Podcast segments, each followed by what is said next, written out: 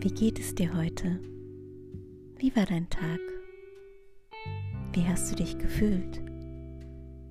Vielleicht hast du heute die Ablehnung auf die Machbarkeit eines Projektes bekommen, das nicht deinen Wünschen entsprach.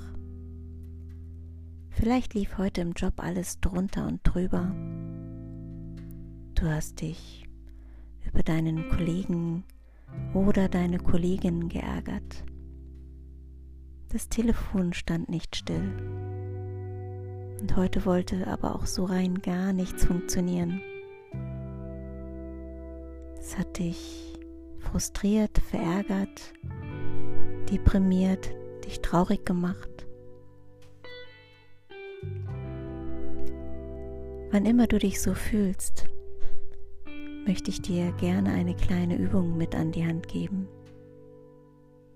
Du sagst dir dein Gefühl, zum Beispiel, es ist okay, dass ich so traurig bin.